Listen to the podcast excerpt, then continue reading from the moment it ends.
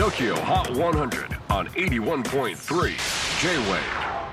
えークリス・ペプラーです、えー年末皆さんいかがでしょうか？まああのいろいろ巻きであのーこれは2020年最後の TOKYOHOT100 12月28日、えーから放送されるものですけれどもまあいろいろあの年末進行で、えークリスマスの日になんと撮っていると。特感でいろんな録音をしているわけですけれども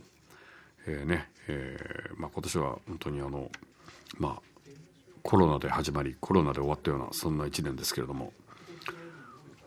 もう来年コロナ来るなみたいな感じですよね。さあ、えー今年最後の TOKIOHOT100 レギュラーチャートトップ5をチェックしましょう。5位は BTS Dynamite かつてのナンバーワンソング。年末オンエア効果で再びトップ5に返り咲き。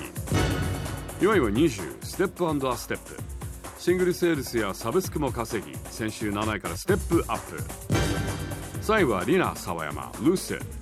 こちらはオンエア好調で先週4位から1ポイントじりっとアップ。おっと2位は3連覇ならず BTS Life Goes On 今週は5位にダイナマイトも再び入ってきたのでオンエア割れを起こし先週トップから一歩後退。では今年最後の TOKIOHOT100BTS から1位を奪ったのは一体誰？来ると思ってました。クレバオンエアダントツでてっぺん到達。Here's our brand new number one クレバ featuring 三浦大知 Fall in Love Again えー次回セゾンカード TOKIOHOT100 は来年1月3日2020年の年間チャートをやります。毎年恒例1位と2位を当てるワンツー予想クイズもぜひ。